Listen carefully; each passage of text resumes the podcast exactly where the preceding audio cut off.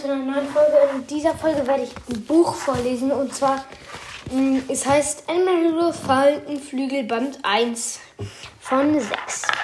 Wir haben nur die ersten fünf Bände. Ich, ich hab, bin im Moment beim vierten. Ich lese jetzt aber erstmal Band 1 für euch. Kapitel 1 Im Tempel der Maya. Cliffhanger stand im Tempel der Maya und ballte die Faust. Einen ganzen Moment lang hatte die Suche gedauert. Nun war er am Ziel. Die Schlangenskulptur vor ihm entsprach genau der Zeichnung in dem handgeschriebenen Buch, das er studiert hatte.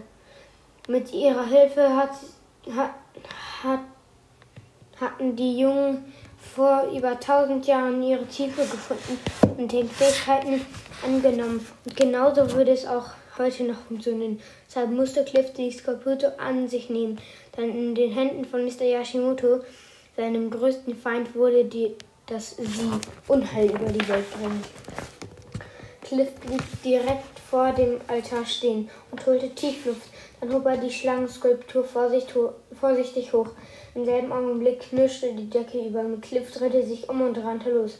Er sprang gerade über die vergifteten Pfeile am Ausgang Tempels hinweg, als ihn etwas Haariges im Nacken traf. Er spürte einen stechenden Schmerz. Mit der freien Hand wischte er seine, eine Spinne zur Seite. Sie hatte mehrmals kräftig zugebissen. Cliff wurde schwindelig. Die letzten Meter bis in den Wald stolperte er nur noch vorwärts. Da schallte ein ballendes, La bellendes Lachen durch den Urwald. Mr. Yashimoto trat hinter einem Baum hervor. Er hatte einen Revolver in der Hand. Cliffhanger feig, feigste er. Du hast es also tatsächlich geschafft. Cliff versuchte den Feind zu fixieren, doch die Bilder in seinem Kopf verschwammen.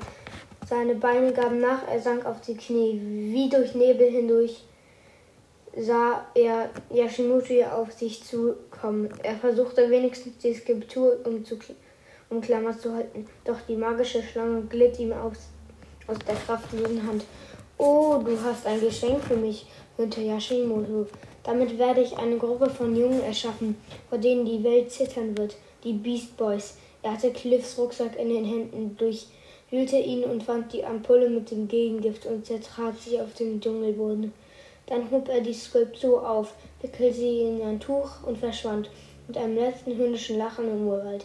Ich muss überleben, stammelte Cliffhanger. Ich muss mir die Skulptur zurückholen, denn nur Superhelden können es mit den Beastars aufnehmen. Animal Heroes. Das war ja das erste war so wie Prolog und dann würde ich mal sagen, das war's mit der Folge und ciao.